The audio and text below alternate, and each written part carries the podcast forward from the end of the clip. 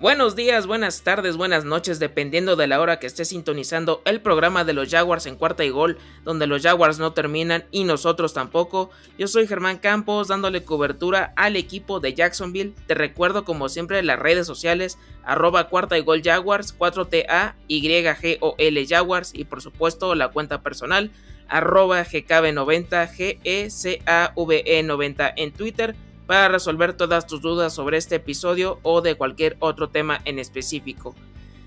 No se empezó como se esperaba esta semana 1 para la franquicia de Florida, pero ahorita vamos a analizar qué fue lo que sucedió en este duelo frente a los Houston Texans y para esta ocasión tengo a un invitadazo de lujo. Él escribe artículos especializados en NFL y en Fórmula 1 y por último, pero no menos importante, ferviente aficionado de los Jacksonville Jaguars desde la temporada 1, Julián Fernández. ¿Cómo estás? Muchas gracias, Germán.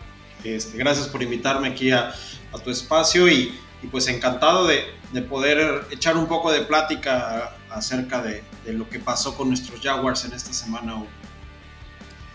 Así es. Y para arrancar, pues el pronóstico para muchos especialistas, para varios que tenían ahí en, su quiniela, que los Jacksonville Jaguars podrían imponerse a los Houston Texans por todo lo que se habló de que no iba a estar de Sean Watson, de que era uno de los rosters más longevos de la NFL, que están totalmente parchados en ciertas zonas del campo. Eh, la gerencia general no sabe qué hacer con los temas legales de su eh, estrella, entre otras cosas más.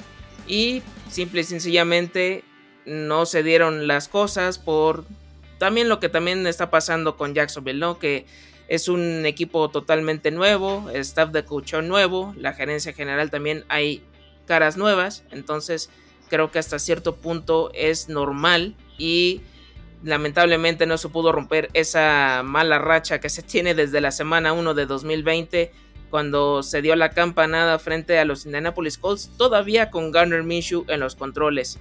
El marcador final fue 37 a 21 a favor de, del equipo local. Empezamos con la posición más importante de, de esta zona, que sería Trevor Lawrence, que es el pick número uno global del draft del 2021. Se tuvo cosas buenas a destacar, 332 yardas, 3 touchdowns, tres intercepciones. Hubo detalles que me gustaron como su, pase largo. Creo que ahora se animó más a hacerlo a comparación de otras ocasiones. Al principio se vio un poco nervioso, sin, sin, tanta, sin tanta confianza, pero poco a poco fue viendo que sí podía lograr avanzar con las series ofensivas. Y a final de cuentas no pudo romper esa, esa mala racha también de, de los corebacks que son pick número uno de poder ganar en su partido de debut, que todavía le sigue perteneciendo a David Carr, precisamente con los Houston Texans. ¿Qué opinas, Julián, del desempeño de Sunshine? Mira, como, como comentas, eh, yo creo que las expectativas estaban muy elevadas. Todo el mundo esperaba que Trevor Lawrence llegara a romper el maleficio, que llegara a revertir completamente la situación que, que vivió nuestros Jaguars la temporada anterior pues bueno, un, balde de agua fría para, para él, para, para el staff, esta, esta derrota. Pero ya si hablamos en términos personales del desempeño que tuvo Trevor Lawrence, creo que fue un desempeño bastante, bastante positivo. Eh, veía hace eh, unas horas un, poco de, de, estadísticas sobre corebacks destacados que, han tenido, pues yo creo que las carreras más, más representativas de, del NFL en los últimos 20, 30 años. Y pues no se quedó nada, nada atrás el desempeño de, de Guarejo. Eh, nos ofreció 332 yardas por aire. me quedé impresionado cuando vi la estadística, 51 intentos de pase. Es una bestialidad, yo creo que eh, ni siquiera un Matthew Stafford te tira tantos pases en un juego. Entonces, si lo vemos por este lado, tuvo, tuvo mucha exigencia. De estos 51 completó 28. Como bien comentas, tres pases de anotación, tres intercepciones y un sack. Que bueno, a, a términos generales, eh, Joe Burrow, que fue el, el coreback estrella de la generación del 2020, tuvo peores números en su, en su, arranque. Y los números de Trevor Lawrence están muy, muy a la par de, de aquel debut que tuvo Peyton Manning en su momento con los, con los Indianapolis Colts. Entonces, bueno, en términos generales yo, yo veo, veo futuro, veo que, que, Trevor Lawrence tiene que irse acoplando. Otra cosa bien importante fue la primera vez que tuvo la oportunidad de conectar con DJ Shark. No tuvo oportunidad en, en la pretemporada de, tirarle un solo pase. Eh, tiene que ir empezando esa conexión. Yo creo que eh, hablábamos en la pretemporada de que a lo mejor eh, Marvin Jones iba a ser su, target número uno. Yo creo que no, que va a seguir siendo DJ Shark. Las manos que, ofrece este, este jugador, la profundidad que nos da, la atleticidad que tiene, yo creo que está por encima de lo que Marvin Jones puede, puede llegar a ofrecer y, pues la conexión que pueda ir eh, generando Trevor Lawrence con, con DJ Shark principalmente, yo creo que será fundamental en el progreso de esta ofensiva. Y bueno, yo sé que estamos hablando ahorita del coreback, pero también cabe destacar que tantos pases de, que, hicieron eh, tirar a Trevor hizo que la, la, ofensiva por tierra prácticamente no existiera. O sea, hubo menos de 20 acarreos entre todos los, corredores que hicieron al menos un snap. Entonces estamos hablando de que se le sobreexigió el trabajo a Trevor Lawrence. Eh, algo importantísimo para, para, llevar a un coreback eh, de primer año a un buen puerto, a, que se vaya afianzando en las posiciones, pues bueno, quítale la responsabilidad. Aquí no solamente se la dieron todas, sino que se la dieron en demasía, ¿no? Creo que cargaron mucho la ofensiva este, por pase, algo que históricamente el equipo nunca había experimentado. Yo creo que desde tiempos de, de no, no, con Bortles siempre fue eh, muy, muy, muy mezclado, con Leftwich, con pues prácticamente, en, históricamente siempre, siempre, hemos tenido un running back de mucho peso que ha mezclado la, ofensiva y ahora pues tenemos al tractorcito Robinson. Yo, a mí me gusta mucho cómo juega él, me gusta mucho la, lo que puede ofrecer en el running back, pero pues apenas tuvo cinco acarreos. Yo creo que ahí algo que tiene que aprender el señor Urban Meyer es a darle más la bola a Robinson y quitarle un poquito la presión a Trevor Lawrence. ¿no? Sin duda alguna, y para nada más para cerrar el paréntesis de Trevor Lawrence, las intercepciones eh, las sufrió a manos de Justin Reed, Vernon Hargraves y también de Christian Kirksey, fueron los que hicieron los intercambios de balón en esta ocasión. Y sí, como lo comentas, creo que no se esperaba que hiciera tantos eh, intentos de pase, 51, ya es un número importante. Se, recuerda un poco lo que hizo Joe Burrow en su temporada de debut también, que debido a que iban siempre abajo en el marcador, tuvieron que exigirle con su brazo. Y aquí espero que, que no sea esta tónica, porque incluso durante la pretemporada también se vio mucho este, este prototipo de que lanzar a, como diera lugar, si no fuera Lawrence, Bedhart, Minshew o el mismo Lotton, también el ataque terrestre no se estableció en ningún momento y ya pasando al backfield, pues ya sabemos lo de la lesión de Travis Etienne, que ya lo veremos hasta 2022 y si todo marcha de, maravilla con él. Y eh, solo hubo 14 acarreos combinados entre Carlos Hyde y James Robinson, aunque el que fungió como el, el favorito en primeras oportunidades fue el mismo Carlos Hyde, que, que tuvo 9 y le siguió James Robinson con 5 y tuvo aparte 3 recepciones. Por lo que eso me da a entender que no sé si esto está experimentando Urban Meyer para saber quién va a ser el, número 1. O definitivamente por este, no sé si decir amor ciego, esta afinidad que tiene con este experimentado running back, le esté dando un poco más de, bola por lo mismo, ¿no? Pero no hay que olvidar que, el mismo James Robinson tuvo sus más de 1400 yardas totales en 2020. Eso no puede dejar, quedarse de lado. Pero, en fin, hay que ir poco a poco viendo cómo se va dando la, situación del backfield. Me recuerda un poquito, solo un poquito, a lo que tenía Adam Gaze con Frank Gore en los New York Jets. Como que esa es tratar de imponer a este corredor para que fuera el de primeras oportunidades y ojalá que aquí no sea el caso. No, no, no, no hay que caer en esta, en este panorama.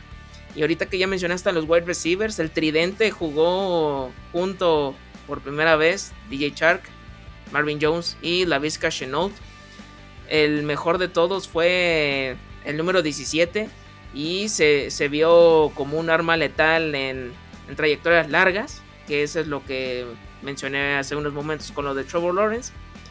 Y el que también destacó muchísimo, que sabemos que llegó Tyron Johnson, llegó Jacob Hollister, pero lo de James O'Shaughnessy creo que no lo tenía muy presupuestado que fuera a destacar tanto en el cuerpo de tight ends y fue el cuarto mejor este, receptor en, este rubro.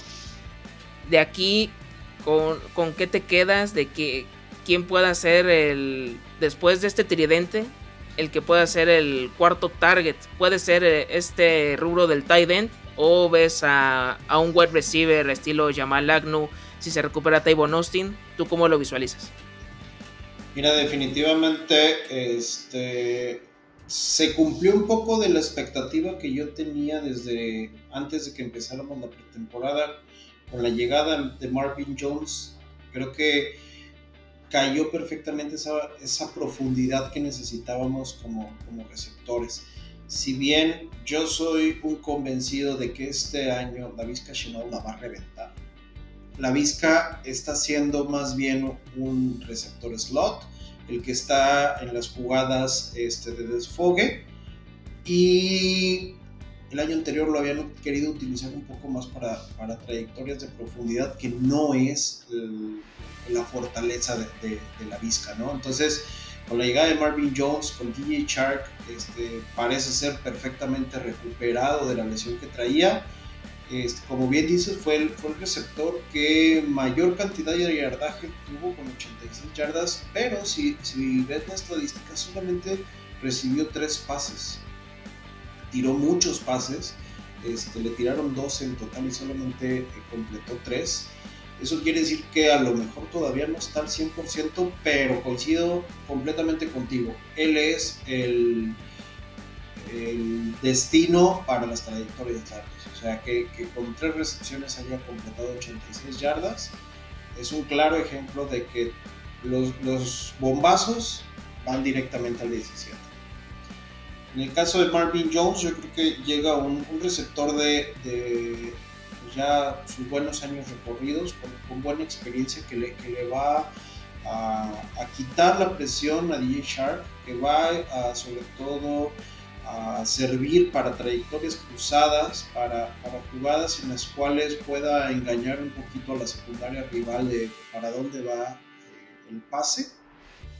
Bien, con, con sus 77 yardas eh, Marvin Jones tuvo más efectivo, tuvo nueve targets, de los cuales eh, completó cinco. Entonces, pues, su estadística de pases completos fue mayor, igual que Chark, se llevó uno de anotación. Y como bien comentas, el caso de O'Shaughnessy fue una grata sorpresa. Eh, O'Shaughnessy, pues ya hemos hablado de varios años. Eh, no se termina por consolidar como, como el tight end uno desde la salida de Mercedes Luis, que todavía le lloramos bastante, no hemos tenido realmente un tight end ¿no? Eh, falta, falta ver a Hollister. Yo, yo, tengo muchas esperanzas y muchas expectativas puestas en, el desempeño que nos pueda brindar Hollister, porque creo que después de todos estos años no habíamos tenido al menos un, un nombre que llegara en su, en su apogeo. Ya, ya hubo por ahí algunos experimentos raros. Este, si bien te recordarás este, este que venía de Denver, se me fue ahorita el, nombre, si lo recuerdas. De los últimos que hemos tenido, Job Swain, Tyler Eifert, son los que han llegado a, a Florida uno, y... Uno que venía de Denver con todo el cartel y que nomás vino de paseo a Jacksonville. Se, me fue, el, nombre, pero bueno. Este, bien mencionas ahorita a Tyler Effert. No llegó en, en su mejor momento. Llegaba con todo el cartel del mundo, pero ya, ya en sus últimos eh, momentos de su carrera, yo creo que llega un Hollister completo, llega un Hollister sano, todavía con, buenos años de, trayectoria y que puede aportar muchísimo, ¿no? Y, pues este desempeño positivo que tuvimos en O'Shaughnessy, pues al contrario digo que bueno, porque así vamos a poder tener eh, profundidad en la posición, que eso ni soñarlo en, los años recientes, ¿no? Correcto, y es que también aparte en este cuerpo de tight ends eh, encontramos también a Chris Manhertz que fue uno de los que tuvo touchdown en, esta ocasión y el novato Luke Farrell que también estuvo involucrado en esta, en esta ofensiva.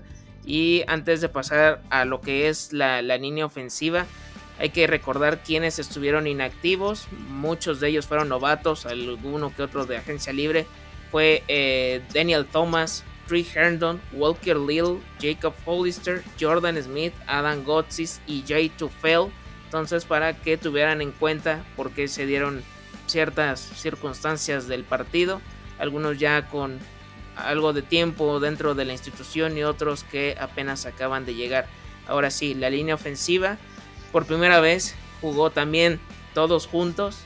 Cam Robinson, Andrew Norwell, Brandon Linder, AJ Khan y Jawan Taylor en pretemporada siempre faltaba uno o hasta más elementos, ya sea por lesión o porque estaban dentro de la lista de reserva de COVID-19.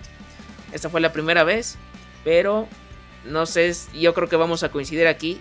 Cuando empezaban a, carburar la ofensiva, cuando ya empezaban a, tratar de llegar a territorio rival, ya sea por la vía terrestre o aérea, pasaba una alineación indebida de, de algún liniero o pasaba un holding o pasaba un offside y eso fue lo que fue frenando lo que podía prometer para algo más. Y esa falta de, entendimiento no, no, no sé si la falta de regularidad de, de los cinco o de ahora sí que todo por individual pero sí me extrañó que si esto va a ser el cuadro titular que ojalá esto lo vayan ajustando con, con el paso a los partidos, porque si no, creo que vamos a sufrir de más. Y en la agencia libre también creo que se mencionó mucho. Creo que pudieron haber forzado un poquito más esta línea que a lo mejor está debajo del, promedio a comparación de otras en la NFL. Claro, este sí, como comentas, la primera vez que vemos juntos a la que parece será la línea ofensiva titular durante la temporada eh, Norwell y Linder, pues ya con muchos años en esta línea, yo hubiera esperado pues, un poquito más de, regularidad, no solamente en su juego individual, sino también en, el orden colectivo, ¿no? Algo que no, no, no se puede permitir el equipo son las, las indisciplinas que estuvimos viendo. Fue un exceso de castigos de la línea ofensiva incluso eh, echando para atrás avances muy importantes. Así a, primeras recuerdo una eh, de las corridas de, Robinson muy buena por el centro, que nos la quitan por, un holding de, Linder, si mal no recuerdo. Entonces, sí es un poco preocupante, eso es un tema que al menos ya venimos arrastrando de unas tres temporadas, la debilidad de la línea ofensiva y que importantísimo, con coreback novato, con esquema este, que todavía no, no termina por definirse, eh, pero hacia, hacia lo que apunta es a un esquema muy pasador, no podemos estar cometiendo errores en la línea. O sea, yo creo que es ese es el principal tema que nos quedamos, preocupante, sí, muy preocupante. De hecho, el mismo Urban Meyer en su, conferencia de prensa el día de ayer ya dijo que es un tema que van a atacar de ya, que no se pueden permitir este, tantas yardas eh, en penalización como las que se tuvieron en el partido del domingo. Y sobre todo que, pues, tú lo sabes muy bien, para que un coreback se siente, necesita tener protección y necesita tener tiempo. Hace rato que hablábamos del trabajo de, Trevor Lawrence, eh, dos de sus intercepciones al menos fueron porque estaba corriendo por su vida y porque al querer precipitar el pase lo entregó de mala manera. Entonces, pues sí, el, para la estadística es un error del coreback, pero mucho tiene que ver por la, por la falta de efectividad de la línea ofensiva que no le dio el tiempo suficiente para, para sentarse y sacar su pase. Entonces, sí es un tema preocupante, esperemos que que con el paso de las semanas se vayan afianzando, sobre todo que le den esa protección y esa tranquilidad que Trevor Lawrence necesita para hacer su trabajo, porque pues, el muchacho nos está demostrando que lo sabe hacer y lo sabe hacer muy bien. Coincido plenamente y es que sí fueron bastantes eh, pañuelos eh, que, se registraron para la causa de, de los Jacksonville Jaguars. Esas indisciplinas hay que irlas bajando considerablemente. Hubo también por parte de la defensiva, pero no fueron tan notorias como lo que pasó en las, en las series ofensivas. Y hay que ir apuntalando este sector del campo. Ahora sí, pasando a la zona defensiva. Si bien creo que vamos también a coincidir en esta parte que se vio bastante bien la línea defensiva durante la pretemporada en contra de la carrera, algo que habían sufrido con anterioridad, aunque hay que contemplar que fueron con running backs mm, de backup o que eran la tercera opción del equipo contrario. Sin embargo, creo que a pesar de que Mark Ingram, Philip Lindsay, mismo David Johnson estuvieron ahí como un monstruo de tres cabezas, pero a comparación de la temporada 2020, hubo muchos partidos que se le permitió al corredor principal tener un partido de más de 100 yardas. Y aquí por lo menos llegaron a dejarlo en 85 con sus 26 acarreos de Mark Ingram. Hicieron daño con touchdown tanto él como Philip Lindsay, pero fuera de todo creo que hay un progreso a comparación de, de lo que se vio en 2020 y en años anteriores, que ese es un rubro que sí se tiene que ir mejorando, salir del fondo de la tabla en ese departamento. Y creo que con todo y todo, creo que es lo que más puedo rescatar en esta parte de la, línea ofensiva y la presión de, Josh Allen y compañía. Ahora sí que estuvieron en todo momento presionando a Tyrell Taylor, pero es muy escurridizo y no pudieron generar más sacks. Eso es lo que nada más se quedaron en uno. Y, pero estuvieron a nada de poder concretar más de estos eh, golpes anímicos que incluso también necesita el equipo. ¿Qué, qué te hizo falta o qué puede rescatar de, lo que realizaron frente a la línea ofensiva? Bien comentas que parece ser que la, la mayor fortaleza que tiene esta línea defensiva es contra la carrera.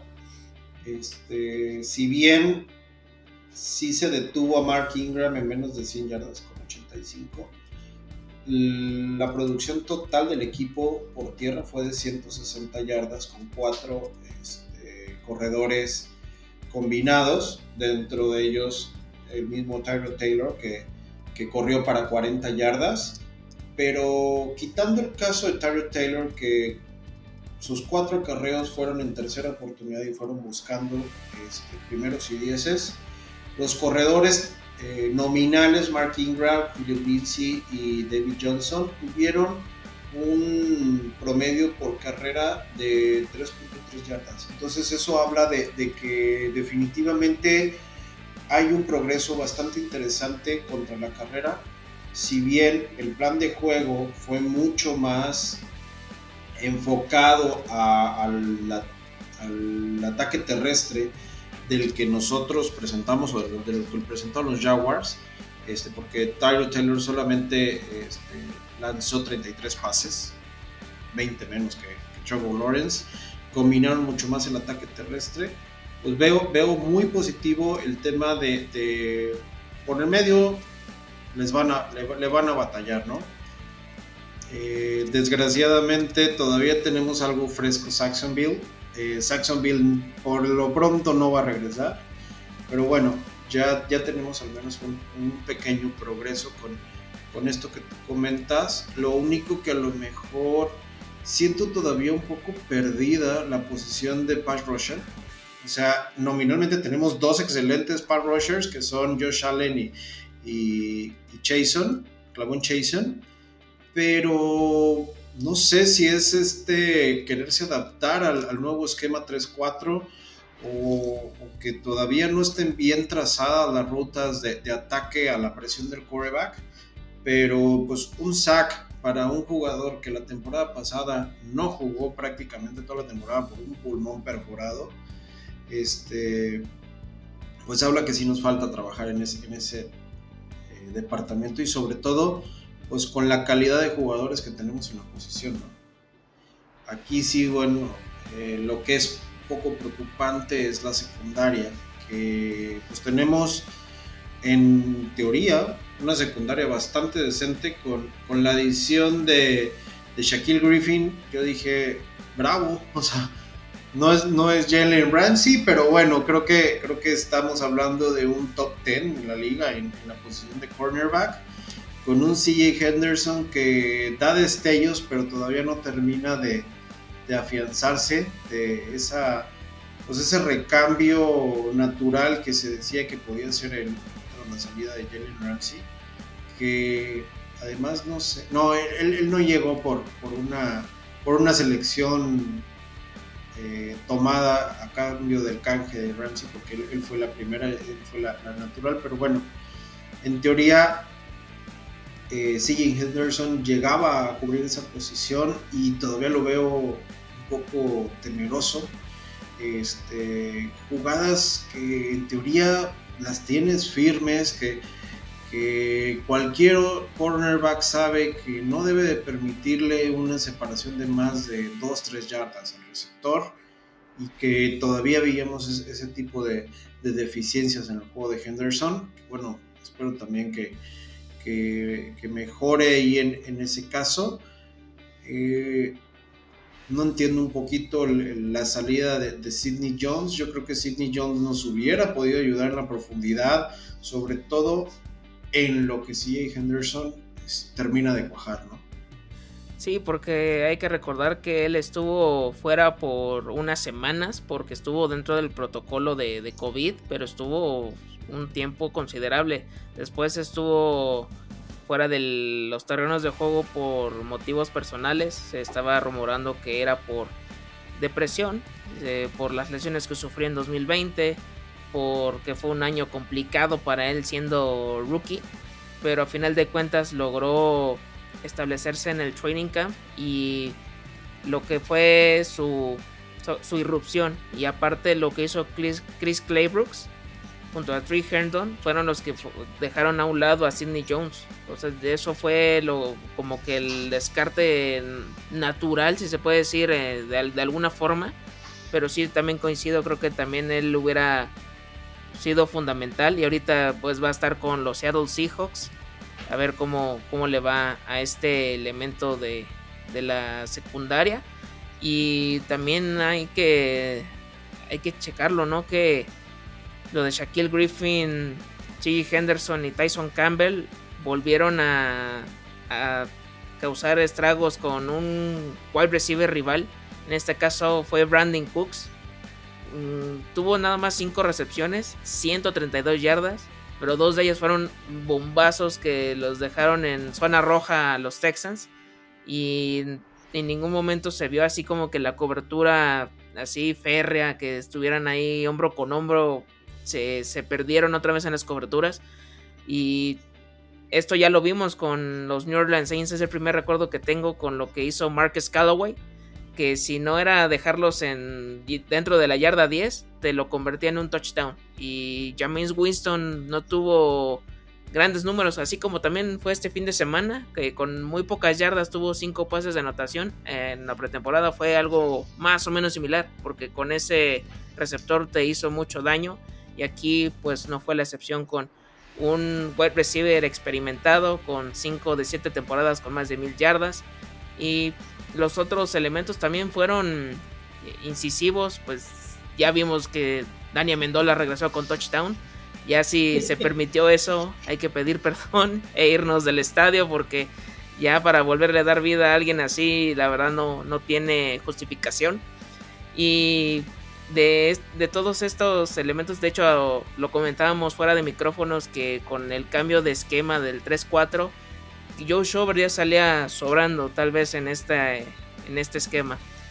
Y ya sabemos que tenemos elementos experimentados como Mal Jack, el mismo Demian Wilson que viene de los Kansas City Chiefs, pero lo que sí no logré entender es porque Andrew Wingard estuvo por arriba de Andrew Cisco en la titularidad. ¿Qué, ¿Qué puedes sacar de como conclusión? Todavía no está listo. Fue un voto de confianza a Wingard con todo y que también se le veía más en el Practice Squad que en el mismo roster de 53 porque ya ves que en, un periodo de 10, de días antes de que arranque la pretemporada, o la, la, temporada más bien, no hay acceso a medios ni, ni, a nadie.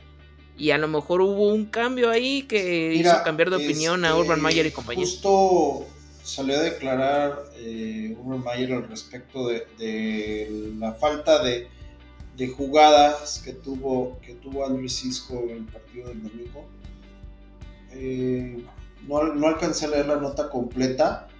Lo que yo pudiera resumir de esto es que a lo mejor eh, un poco de que a lo mejor no, estaba al, 100% Cisco como para haber jugado todo el partido. Combinado también a lo mejor con, pues, vamos a ver si Wingard todavía trae, trae algo, pero no, definitivamente esa posición sí o sí la tiene que tomar este, Andrew Cisco a la brevedad, porque pues, lo, demostrado en, la pretemporada, este, parece ser que tenemos un arma muy interesante en esa posición, un chavo que, llega para esta temporada de, del, draft con, expectativas altas en lo que puede desarrollar. A lo mejor no tanto con su presente, porque se habla de todo algo de, limitantes en técnica, pero pues yo lo vi en la temporada y, me dejó bastante buen sabor de boca y creo que eh, sin dudar a dudas eh, él va a ser este, parte de, los safeties titulares este, a partir de los semana Sí, sí, de hecho Pro Football Focus lo calificó como el mejor safety novato con 81.1 de rating. Y pues eso no es cualquier cosa sabiendo que en Jacksonville es, es difícil establecerte desde un principio más que nada en la defensiva, porque ya lo vimos en 2020, Chason y Henderson sufrieron mucho, tuvieron altibajos, como, como todos, pero sí se, vio esa, esa situación complicada que, vivieron la mayoría de los jugadores y aquí parece que ahorita no es la excepción, ahorita con Tyson Campbell y Andrés Cisco veremos si, si puede recomponer el camino en esta zona del campo. Y ahora sí, pasando a los equipos especiales, eh, Josh Lambo, eh, uno de los kickers más efectivos en los últimos años dentro de la NFL.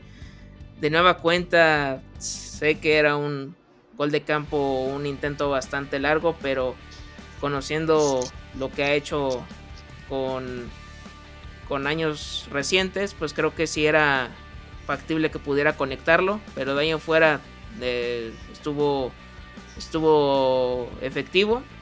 Y Logan Cook, creo que también el punter es de los de, las mejores armas que tenemos para poder establecer el, para los equipos especiales, para que vayan mejorando en esa, en esa parte. Y yo me esperé un poquito más de Jamal Agnew, no tuvo una oportunidad de, de explotar en algún regreso de patada, no lo que estábamos acostumbrados a ver en los Detroit Lions. Pero dentro de todo creo que salvo eso, que esa, no sé si es una falta de, confianza o retomar el camino. Pero lo de George Lambo, ojalá que no le vuelva a pasar a este, este tipo de, fallos porque parece que la competencia por saber quién era el kicker titular pudiera haberla afectado durante la pretemporada. lesión que pues prácticamente lo mermó toda la temporada pasada, incluso todavía en el campo de entrenamiento se dudaba si Josh Lambo iba a estar listo para la semana 1. Pero bueno, eso no es justificación, estamos hablando de uno de los, de los kickers más efectivos que tiene la liga, que no había fallado un gol de campo en no sé cuántos intentos y que además estaba en domo. Eh, en teoría, por más que sea un intento largo, para un kicker con la experiencia y con la potencia que tiene Josh Lambo en la pierna, eh, en domo tienes todavía mayor eh, posibilidad de, acertar. Y pues bueno, falló su único intento, tuvo 3 de 3 en, puntos extras. Eh, no, no, hubo más, no hubo más requerimiento de, de su parte. Espero que sea circunstancial, que sea un poquito el, quitarse esa presión de, regresar después de tanto tiempo de una lesión, este, que, no, que no corra por un, tema psicológico ni mucho menos. De hecho, este, yo, yo esperaría que, Josh Lambo continúe con su, con su efectividad que, que, nos tiene acostumbrados. En el caso de Logan Cook, yo creo que estamos ante uno de los mejores punters que hay en la liga en ese, aspecto, tranquilo. Este, tuvo seis oportunidades, eh, promediando 49.5 yardas. Tuvo el más largo de 58 yardas. Estamos hablando de potencia pura en esa pierna. Lo que comentas del tema de Agnew, eh, me llamó la atención.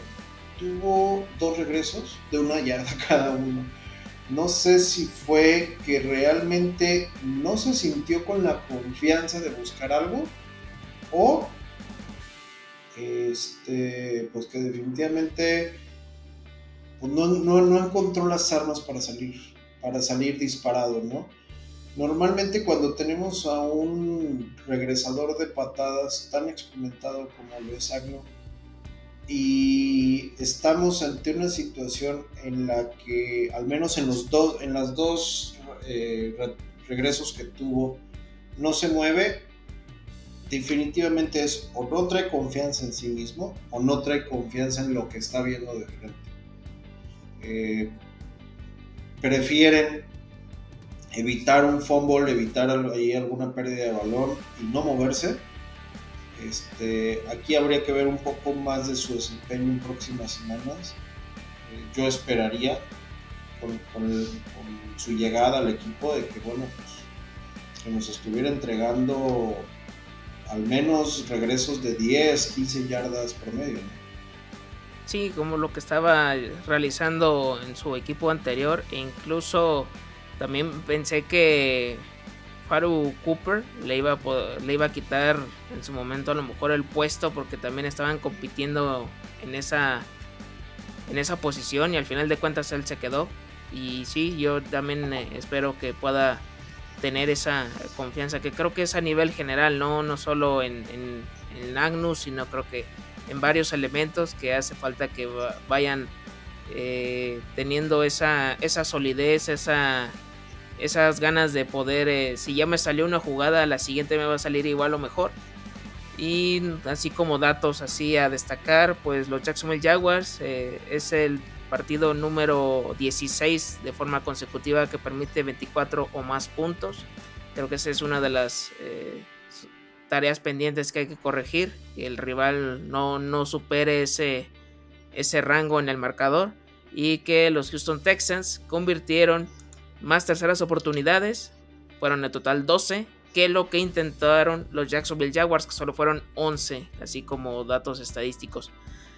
Para ir cerrando, Julián, ¿qué conclusiones tienes de, este partido y qué esperas para el siguiente encuentro, que es contra este, los Broncos de Denver? yo creo que ni los Jaguars son tan malos como lo que exhibieron eh, el día domingo, ni los Texans son tan buenos como lo que exhibieron el día domingo, ¿no? O sea, eh, pues, desgraciadamente nos tocó, nos tocó perder, nos tocó... Es, es, una de las, de las derrotas que más duelen porque aparte es divisional. Este, pero pues tampoco es como que alarmas, ¿no? O sea, esto es un proceso eh, si bien a, cualquier aficionado, a cualquiera de los equipos, nos gusta ver a nuestro equipo ganar, tenemos que, estar muy, muy conscientes que esto es un proyecto que va empezando. Yo sé que a lo mejor ya está un poco desgastado el argumento de que es un proceso nuevo, porque llevamos como cuatro o cinco procesos nuevos en los últimos 10 años, pero pues no cabe duda, esto es un proceso nuevo. estamos hablando, como tú bien decías hace rato, front office nuevo, staff nuevo, prácticamente la columna vertebral nueva. De hecho, estamos hablando, tú, tú mencionabas que, que el roster de los Texans es uno de los más longevos. Yo creo que el roster de los Jaguars es uno de los más jóvenes. O sea, en general, si tú ves línea por línea y con su profundidad, el, promedio de edad de, de, todo el equipo de los Jaguars es bastante bajo, lo cual pues, nos habla de que esto no lo están viendo ni a una ni a dos temporadas. Esto es un proyecto que, si bien nos va, al menos está planeado de 3 a 5 años. Yo sé que este, los que somos aficionados a los Jaguars, este, vamos a decir no otra vez por qué, pero pues bueno, mira, este, yo siempre pongo como ejemplo uno, uno que para mí ha sido uno de los regresos más interesantes de un equipo en la NFL, que son los Seahawks. Los Seahawks por muchos años fueron el reír de la liga. Incluso este, tienen un dato curioso de que fueron campeones de división con récord perdido. Eso nunca se me va a olvidar. Fue este. Y cuando ya hablábamos de que los Seahawks eran un, bonito animador de la liga, llega este, Pete Carroll del colegial. Este, haciendo un poco de, referencia a lo que estamos viviendo con Urban Meyer. Eh, llega eh, Wilson con cero expectativas, de hecho fue una, sexta selección. Y pues mira dónde, se han posicionado los, los Seahawks en estos últimos años, ¿no? Visitas el Super Bowl, un anillo, este, y esa parte de un equipo que te gusta ver jugar y que pasan los años, la Legión del Boom ya no existe pero se ha mantenido como un serio contendiente en la liga. Este, cuando nadie esperaba absolutamente nada de ellos. Entonces, pues bueno, yo me quedo con que hay material, con que hay eh, profundidad en posiciones en las que teníamos mucho tiempo sin tenerla. Este, hay mucha juventud. Yo creo que eh, poco a poco el, la mentalidad del equipo tiene que ir cambiando. Tenemos que ir pensando en, positivo, en que más abajo ya no podemos caer. Entonces, todo lo que se empieza a construir a partir de la semana 2 tiene que ser en, en, favor del equipo, en favor de la situación. Eh, no quiero ni ser súper pesimista con, con, la afición, ni súper fan de decir de aquí vamos a ganar los 15 siguientes.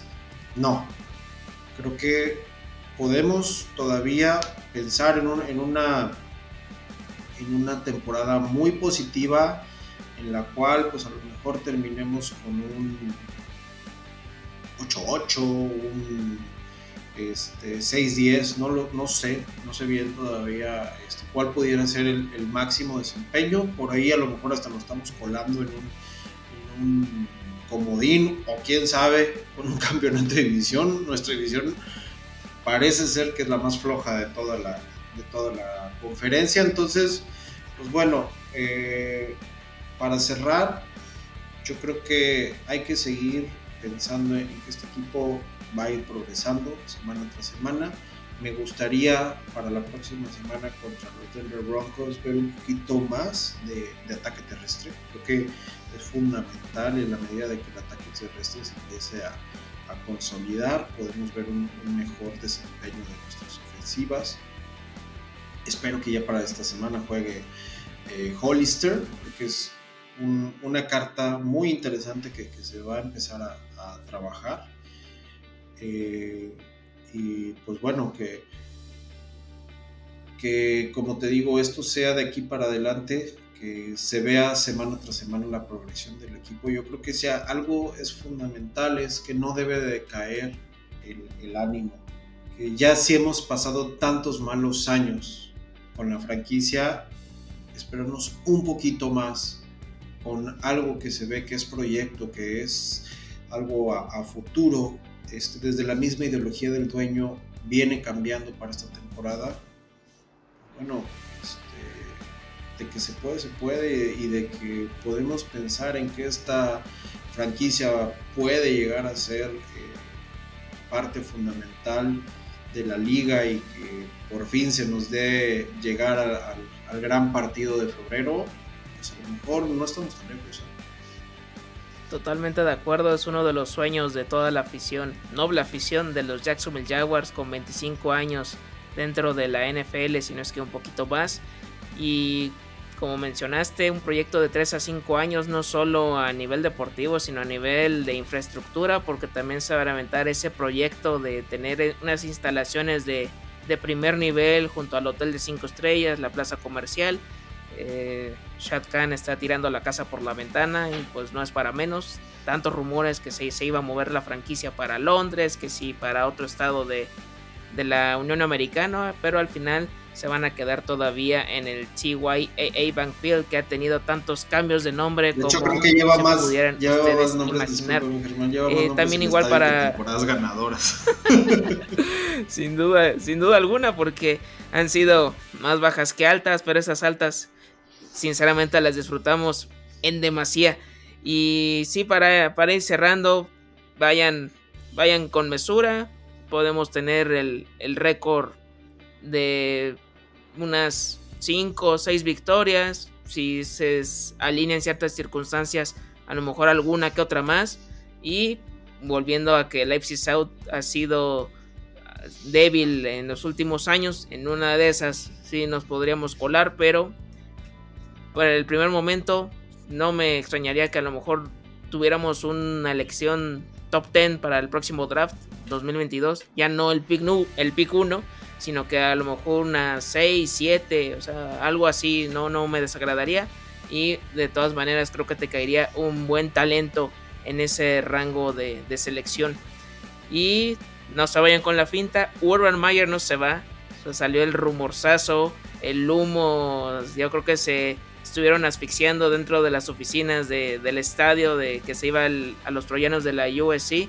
Hay otros cinco candidatos. Ahorita ya Eric Bienemy ya es el que está como, como el principal. Así que tranquilos todos. Y también ya lo mencionaste, Julián, fuera de micrófonos. Si se hubiera ido después de, de, su primera derrota en la NFL, hubiera quedado muy mal parado este head coach que ha tenido mucho éxito a nivel de college. Nada más para ya ir cerrando, Julián, ¿dónde te podemos encontrar en redes sociales, eh, en medios deportivos, en proyectos propios? Gracias, Germán. Este, pues si alguien gusta seguirme, mi Twitter es arroba julianpablo13.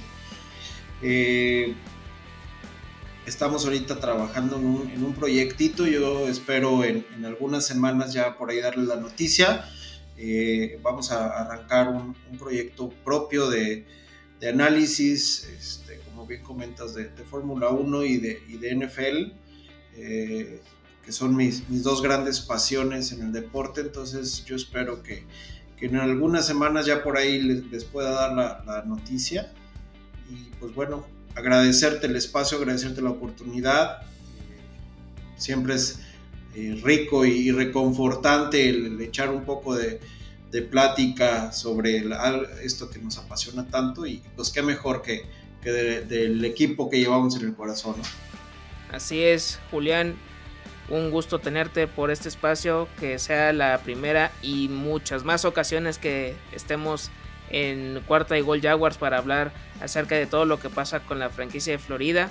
Les recuerdo las redes sociales arroba cuarta y gol Jaguars, 4TA, YGOL Jaguars y por supuesto la cuenta personal arroba GKB90, GSAVE90 en Twitter para resolver todas tus dudas de este episodio o de cualquier otro tema en específico. Yo soy Germán Campos y recuerda, porque los Jaguars no terminan y nosotros tampoco, cuarta y gol.